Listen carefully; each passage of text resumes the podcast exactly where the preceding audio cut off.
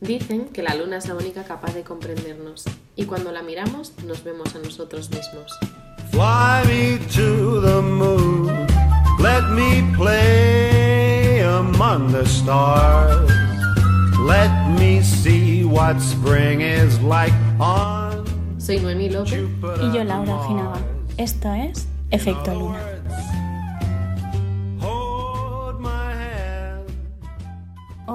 Vamos a empezar con un poema de Patricia Benito que se llama Ya ni cerramos los ojos. Vivimos muy rápido. Ya no respiramos lento. Ya no nos sentamos frente al mar sin esta necesidad de decírselo a alguien. Lo queremos todo ya y aquí, aunque ya y aquí quiera decir mal y de perfil. Nos contamos cosas a través de pantallas heladas y temblamos más con una batería baja que con un susurro en la nuca. Si nos tropezamos, agarramos más fuerte el móvil que la mano del de al lado. Nos hacemos fotos sin pensar que el corazón más importante es el que está tras las pestañas y no los que hay debajo. Preferimos mil me gusta en la nube que un me gustas en el ombligo. Valoramos a la gente por el ejército que tiene detrás sin preocuparnos ni un segundo de los principios del capitán. Nos repetimos que dormir solos no está tan mal, convencidos de que las defensas se bajan mientras lo hacemos, como si dejar que alguien entrase no fuera lo mejor que le puede pasar a tus piernas. Nos traen el desayuno a la cama y corremos a inmortalizar el momento en vez de tirarlo todo por los aires y engancharte como un koala al porteador. Tiramos el amor a estornudos, como si siempre fuese a haber más en la reserva. Le ponemos barreras tan altas porque de pequeños nos dijeron que podía con todo y a lo peor pueda saltarlas. Pero, ¿cómo quedará lo que consiga pasar? No nos dejamos tiempo para echarnos de menos y en los abrazos ya ni cerramos los ojos. Nos queremos mal y rápido y mal. Nos conformamos y no, así no. Yo no, ya no. Hace tiempo leí que los japoneses decían que teníamos tres caras. Una, la que muestras al mundo, otra la que enseñas a tus seres más cercanos y otra que conoces pero que no, que no quieres que nadie sepa de ella. Otros hablan del consciente y del inconsciente, del lado femenino y masculino, el yin, el yang, positivo, negativo, deber y deseo.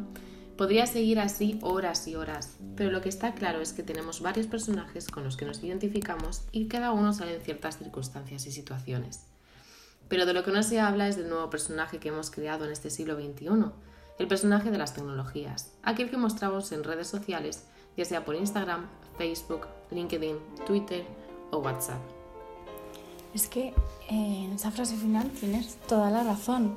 Estamos tan centrados en parecer, ¿no? En parecer, parecer, que queremos parecer felices y nos estamos olvidando de serlo. Totalmente. Terminamos creando una imagen, bueno, sobre todo, yo creo que la red social ahora así como más vista, ¿no? O que todos utilizamos, no todo el mundo, pero en su gran mayoría es Instagram. Y yo recuerdo que Instagram empezó para, o sea, era un- una aplicación para poder meter filtros a las fotos y ya está, y subir las fotos que a ti te gustaban y tenerlo pues allí como tu, ¿no? Como tu sitio de, de, mm, de dejar las fotos que te gustan y bueno, ya luego empezabas a, podías empezar a seguir gente tal, pero no iba más allá, no era para crear un perfil, no era para crear tu marca, no era para... No, no, Nos, nos convertimos en, en un producto de consumo. O sea, es totalmente querer vendernos eh, y, y sobre todo mostrar una parte, es que es la parte que mostramos en, en, bueno, en Instagram que decías ahora, Sí. pero en cualquier red social, es una parte totalmente sesgada de la realidad. No, no estamos mostrando realmente cómo somos y sin incluso...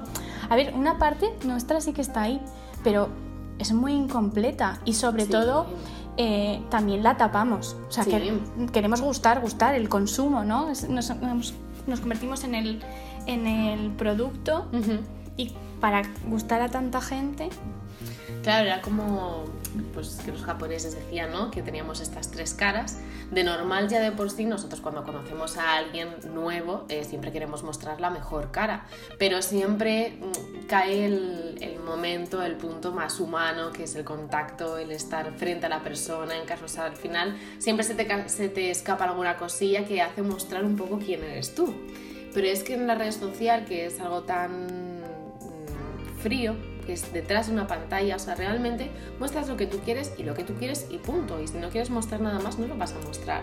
Y así Entonces- también, nos, o sea, cuando yo como espectadora de esa red social que estoy viendo a otras personas, me creo una imagen totalmente equivocada de cómo, cómo puede ser tú, que a ti te Sí. en la realidad. Y claro, o sea, si tú te ves la red social, la tuya, la mía, la de cualquier persona, no parecemos lo que realmente somos. Es que No. no para nada. Para nada. Al final es eso, que estamos pues en el mundo en el que estamos viviendo ahora mismo, que es ese mundo consumista, capitalista, pues que al final llega también a las redes sociales y terminamos creando lo que decíamos antes, productos para consumir y Claro, es que en está. realidad las, las redes sociales realmente no se han creado para la comunicación, que, nos, y que es lo que nos venden a todos, ¿no? Como la parte bonita de, sí, para que estemos todos conectados. para-". Eh, la red social está creada para que nosotros nos volvamos eh, consumistas, sí. para que, sí. Bueno, sobre todo ahora que con la publicidad que hay. Bueno, sí, eso ya aparte que la publicidad. Igual sí que en un principio em, se crearon para esa comunicación instantánea, ¿no? De decir, bueno, pues tú estás aquí y yo estoy en el otro lado del mundo, pero nos podemos comunicar de forma, pues eso, rápida y en el momento, pero es que se ha tergiversado de tal forma que la primera intención que era como algo bonito en ese momento, mm, para nada. Bueno, más adelante en el podcast hablaremos un poco de estas partes negativas de, Sí. de tanta comunicación, tanto... También Pero, instantáneo de, sí. la necesidad de que llegue Ya, ya, ya, ya, ya. de ya. El aquí, el ya, como decía Patricia Benito en el, en el poema. Pero, y la parte también, no solo esa parte negativa que la vamos a tratar después, sino eh, lo que estábamos diciendo de tanto parecer, tanto mostrar una parte. Ah, sí. Eso nos produce un, totalmente un desequilibrio emocional porque es que te estás olvidando de ti mismo, de que como persona, como eres, solo estás buscando eh, gustar a los demás. Te- cómo te están viendo y cómo puedo parecer mejor. Sí. Al final terminamos mm, sacando nuestro lado más juicioso, ¿no? De querer ser mejor, mejor, mejor, mejor, cada vez mejor. Y lleva- lo llevamos a un límite tan extremo que al final termina pasando cosas como, pues, ¿cuántos Instagramers eh, ha habido que se han ido, bueno, lo que decía, ¿no? Que se han ido de vacaciones y al final no se han ido. Porque igual necesitaban subir X fotos para mm, aparentar en ese momento que necesitaba hacer un viaje para que vieran sus followers, titi. Y era mentira. O sea, hasta qué extremos estamos llevando, y esto, bueno, es un caso, pero que habrá otros.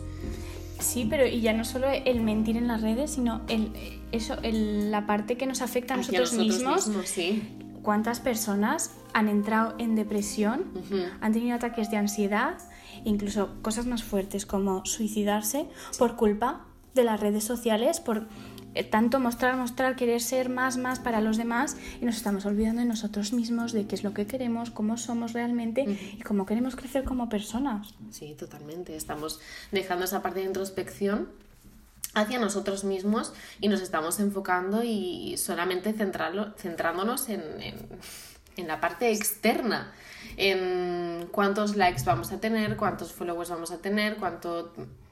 No, y eso Claro. Es que hemos, no, no, no te dice nada hemos realmente ti. roto la, la barrera entre lo que es la tecnología y Mm. lo que es la persona. Entonces ya se ha, se ha mezclado todo, hemos pasado esos límites Sí. y estamos dejando que nos afecte demasiado. Ajá, sí, a nuestra vida privada, vaya, a nuestro Y en las relaciones amorosas, cómo están afectando las redes sociales. Madre mía. Porque, a ver, obviamente la parte bonita de comunicarse, de. Pues a todos nos gusta también. Nos gusta gustar, eso es algo que tiene el ser humano. Pero claro, ¿hasta qué punto? Es que yo creo que eso de nos gusta gustar em, es un invento de no hace mucho. O sea, igual sí antes también, obviamente, yo creo, pero ese, ese, esa necesidad de estar llamando la atención constantemente por esas carencias, porque al final siguen siendo carencias. Pero es lo que te enseña la sociedad, al fin y al cabo. Tantos Hmm. estereotipos, tantas etiquetas que hablaremos en un futuro adelante, podcast, sí. eh, que nos dicen tú tienes que ser tal, tal, tal, y entonces yo llamo la atención, o mira, yo revoluciono porque no sigo estas normas, pero también mm, para revolucionar de esa manera, tengo que sí o sí enseñarlo en las redes sociales, porque si no, es que no estoy haciendo nada. Pero bueno, también podemos ver un poquito también la parte positiva de las redes sociales, ¿no? Al fin y al cabo, pues estamos viviendo en este siglo XXI, de momento las cosas son así y bueno, pues hay que coger estas cartas que nos ofrecen y poder jugar también un poco con ellas. Entonces, intentar ver como estas redes sociales, bueno, pues como una nueva forma también de expresarnos, ¿no? De expresar ya no solamente para que el de al lado lo vea, que es un poco como, bueno, pues mira, si lo ve y le gusta, genial. Y si no, pues nada, no pasa nada. Pero sí poder mm, mostrar nuestra esencia, nuestro yo más interno y decir, esta soy yo, esto quiero mostrar al mundo porque mm, tengo esta idea y me apetece compartirla. Claro, dejar de enfocar las redes sociales tanto hacia los demás y enfocarlas un poco hacia nosotros mismos, ¿no? Ujú, Es lo sí, que nos estabas contando. Exactamente. Y bueno, ahora yo creo que podemos ya tratar el tema de esa gran comunicación, a gran nivel que hayamos dicho, eh, cómo, cómo afecta también en, en relaciones amorosas, ¿no? En, Bueno, en las relaciones parejas. bueno, o relaciones en general Sí, también. porque- ujú. Sí, porque Sí. en amistad y todo eso al final también pasan También. estas cosas. Pero bueno, eh, respecto a las parejas, y esto es, lo voy a intentar hacer muy cortito, el hecho de que haya tanta comunicación, tan fácil comunicarse unos con otros, eh, promueve un poco las infidelidades. Sí. Uf. Sí, o- ocultarlo. Todo es- es- hoy en día es muy fácil ocultar una infidelidad, estar hablando con otra persona y que nadie se entere. Pero bueno, yo aquí mi punto, que, que esto sí que lo hemos hablado tú y yo alguna vez, el decir que la infidelidad, no quiero decir que no sea mala, porque sí que es mala, porque duele, pero quizás si nos hubiesen educado en un mundo donde la- ese amor romántico, que la pareja tiene que durar para toda la vida, que te aguantas todo, que hay ciertas cosas que no, no puedes compartir con tu pareja, pues si nos hubiesen dicho que la realidad es otra, que, no- que es muy normal en tu vida estar con varias parejas amorosas, Sí. Que no vas a estar siempre con una. Que si estás con una, pues Pues fenomenal. oye, genial, claro. Pero que lo normal no es eso, es que vayas a tener varias. Y luego, cosas como el decir, oye, es que yo puedo abrir mi relación, que eso también es un, un tabú enorme. Muy grande, pero bueno, como también ha sido tabú durante muchísimos años, porque también es que hay que pensar un poco en la historia en general Sí. del ser humano, de bueno, todo lo que hemos vivido por- con represión. Eh, Pero quizás sí, las infidelidades ya mm, Claro, no serían sí. como hoy en día todas escondidas Sí. a las espaldas de la otra persona y encima le hago daño, secretismo, me pilla, no sé. incluso yo creo que es que no habría, o sea, no es que no hubiera, pero no habría tantos. El, Es el que sería hecho- de otra manera. Claro, el mismo hecho de que eso, eso se haya ocultado, más bien que la infidelidad la hayamos puesto como dentro del campo de la ética, ¿no? La ética, la moral, infidelidad es malo, ya al ser humano le crea una tensión para hacerlo. Es como, es que Claro. a todos nos pasa de no, lo oculto, lo prohibido, lo quiero hacer, lo quiero hacer, lo hago, lo hago, lo hago. Es como, no lo puedo contar porque es algo malo, entonces como no lo cuento, lo tensiono, te- creo una tensión dentro y ¡pum! Y aparte lo estás hago. creando como un poco fantasía al decir si esto es lo prohibido, quizá hacerlo Sí. me va a dar mm, un morbo a la situación. Más vidilla, más... Claro, y no sé, yo creo que el llegar a la comunicación y el poder decirle a tu pareja, oye, mira, me estoy sintiendo agobiado en esta relación, Mm. o me siento presionado, y me estoy sintiendo atraído por otras personas, que es muy normal sentirse atraído por un montón Sí. de personas, que no solo te sientes por uno, y ya está. Pe- Y entonces, decidir si eso te está doliendo, abrir la relación, abrirlo con tu pareja. O no, no sé, comunicarse, Mm. a ver a qué entendimiento se puede llegar antes que ocultarlo, hacerlo a las espaldas, mm, esa infidelidad, hacer daño. Sí, yo es que aquí lo que veo ya es que se me acaba de venir así como una imagen mental de que la- las personas tenemos no solamente tres gamas de colores, ¿no? sino tenemos un abanico enorme de, de- de colores y un desconocimiento de nosotros mismos increíble. Y esto que decías, lo de que me puedo sentir atraído por otras personas, aunque esté en pareja, muchas veces decimos, pues es que esta persona me atrae, pero me atrae mentalmente. Entonces, ¿qué significa para mí una atracción mental? Aunque esté con mi persona, o sea, con, con la persona con la que quiero, que amo, que ti, ti, ti, pero esta persona me Una atrae. cosa no impide la otra. Claro, exactamente. O sea, igual simplemente esa atracción mental lleva una amistad maravillosa y ya está y se queda allí. O puede que llegue a otra cosa. Pero sí que lo que decías que Es verdad final- que lo físico siempre es lo. Parece que nos parece la- lo peor. Una infidelidad, sexo, sexo es lo peor. Hmm. Me han puesto los cuernos porque se ha acostado con otra. Pero hay más cosas, aparte del sexo, Sí. en las relaciones humanas. Sí. Muchas más cosas. Y al final termina siendo eso, relaciones humanas, no, no quedaremos solamente, y bueno, que la persona, la pareja con la que estás tenga que tener absolutamente todo lo que tú quieres. Bueno, Que eso es cómo queremos proyectar la otra persona, nuestra pareja, cómo tiene que ser, cómo debe de ser. Luego vienen las exigencias de, pues es que no eres así, porque no eres así, y punto. Y te enfadas, te cabreas, y la otra persona no tiene la culpa de claro, nada. eres tú que te has creado esa idea en la cabeza. Claro, ese esquema. Pero también te digo que yo esto te lo estoy diciendo a día de hoy, porque yo antes pensaba, madre mía, una infidelidad, porque a mí me han puesto los cuernos y yo en el momento que, claro, yo no había aprendido de lo que he aprendido hasta ahora.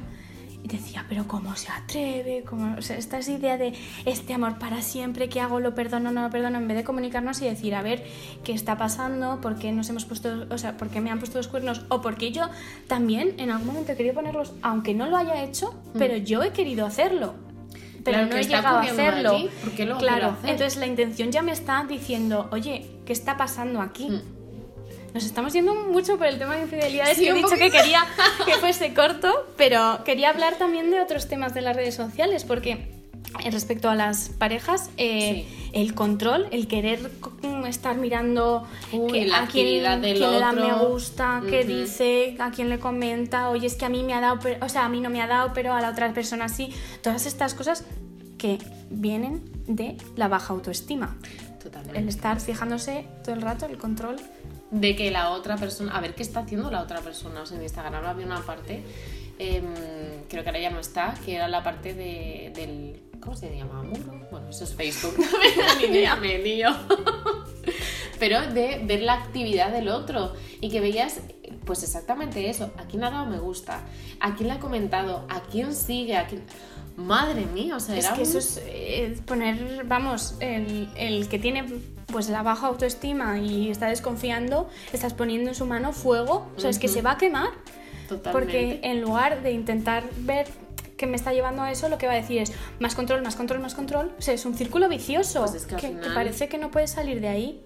Es totalmente Eso es horroroso. neurótico. O sea, al final llegas a un momento de rumiación del pensamiento de ¿y qué hará? ¿Y por qué le habrá dado? ¿Y por qué? ¿Y por qué? ¿Y por qué? ¿Y por qué? Sobre todo poner límites, yo para mí es básico. Sí. O sea, mi pareja no tiene por qué meterse en lo que yo haga con mis redes sociales y yo no me tengo que meter en las suyas. Porque es que luego nos imaginamos historias que no son verdaderas. No. Claro, yo creo que aquí puntuaría como límites comprensivos, con o sea, comprendiendo, comprendiendo por qué estamos poniendo esos límites. Es decir, yo tengo una tensión de que estoy mirando constantemente la actividad de la otra persona o qué es lo que está haciendo la otra persona o incluso parejas que han cogido el móvil de, Claro. de, de su pareja Eso no. para mirar. O sea, dejar de hacer esas cosas. No, y no puedes permitirte. En el momento que coges una vez el móvil, es que sabes que lo vas a coger más veces. Porque ya no estás confiando en esa persona. Está habiendo un, un Claro. motivo por lo que lo estás haciendo. Entonces, claro, ya no es tanto el decirte a ti mismo, esto no lo puedes hacer, esto no lo debes hacer, porque allí ya entramos otra vez en la moral, en la moralidad de lo bien y el mal, que es un poco ya... em, bueno, yo creo que de esto hablaremos también en otro podcast, porque es largo, muy largo. Pero bueno, eh, vuelves otra vez a crear una tensión, entonces te creas a ti mismo una tensión de no, lo tengo que mirar, cuando realmente lo deseas mirar, pero no estás haciéndote la pregunta de verdad de por qué lo quiero mirar. Y allí es cuando Pero- tiene que haber una comunicación con Sí. tu pareja de por qué lo quieres hacer. Claro, y ya no solo, pero yo me refería también al límite de decir yo a mi pareja que tenga muy claro que no le dejo mirar mi móvil. No le dejo. Y no porque vaya a hacer algo malo, sino porque yo dentro de una relación necesito mi espacio, necesito mi privacidad. Porque soy un ser humano y cada uno tiene, necesita su privacidad, su espacio, sus límites. Entonces, yo sé que no le voy a dejar el móvil. Mm. Empezar por ahí, hablarlo desde el principio. Pero yo creo que ya cuando, cuando no hay tensiones, cuando hay una buena comunicación, esa situación ni se da. Sí, O sea, el- es verdad. Es que la, la comunicación... El, ya no ni piensas en coger el móvil a la otra persona, o sea, No. ni piensas en mirar nada. No sí. se te ocurre. Claro, porque o sea, hay una confianza plena con esa persona porque hay esa comunicación, no hay tensiones, no hay nada, entonces es como para qué. Sí, Su móvil, su totalmente. móvil y tal, y si lo quiere coger, o sea, tú se lo das, o sea, es como Es el... que, claro, también, Toma, si yo eh, quiero, en plan, mira, un- mm, contéstale a tal o dile tal o llama a no sé quién, entonces te dejaré mi móvil, pero sabiendo que hay una confianza mutua Claro. y que no te tienes que meter en, en esa privacidad mía. Exactamente. Y luego una cosa más que, que para terminar ya el programa, lo último que quiero tratar es las respuestas inmediatas Uy. con las redes sociales. En decir, es que si no me contesta en el momento, me frustro. Sí, por favor. O sea, mm, yo creo que está habiendo aquí en este siglo XXI un problema, además de con la inmediatez de que necesitamos ya, ya, ya, todo ya. Pero por favor, o sea, si una persona no os responde en ese momento o, o os responde a la mañana siguiente o al otro día porque no ha podido, vamos a dejarlo normal. O si esa persona responde a los dos minutos, Que da también, igual, o es que se, se puede dar situaciones de las dos. O sea, yo un día te puedo dos, contestar, claro. al segundo, pues por lo que sea. Porque Por- estabas porque quiero, porque estoy sí. mirando el móvil, porque he entrado sin querer en la conversación, cualquier cosa Sí. que se dé y te contesto. Vale, pero es que igual el día siguiente tardo un día en contestarte y eso no significa que yo te esté queriendo menos, que te haga menos caso, que es que son, al final la comunicación, a mí lo que más me gusta es en persona. sí. ¿No? La- el hablar cara a cara. cara a cara, y el ver a la persona. Cuando te cuentas las cosas importantes de verdad, es en el cara a cara. Sí. Y cuando ves las expresiones de la otra persona, Uy, Y los malentendidos por. WhatsApp, porque al final... em, le ponemos el tono que no recuerdo exactamente o sea no recuerdo qué porcentaje era pero había como un 20% por ciento creo que era de lenguaje verbal y un 80 y tanto por ciento no verbal porcentaje no verbal Claro. entonces se pierde mucha connotación la entonación que le estás dando la cara que le estás poniendo la intención que le estás dando el cómo te expresas cómo toca o sea todo absolutamente todo. Y hay gente que se expresa de una forma además por WhatsApp y otra que de otra forma o sea que es Claro, no, no hay que darle esa importancia No, que le estamos dando no. al WhatsApp, ni, bueno, ni a ningún, ninguna red social. Bueno, pues yo creo que, que ya nos hemos puesto demasiado intensas por hoy y que hasta aquí ha llegado nuestro podcast, que como siempre nos encanta reflexionar con vosotros y que nos compartáis vuestras ideas, comentarios o lo que queráis en efectolunapodcast.com. Gracias por volar con nosotras hasta la luna. y hasta la próxima luna nueva.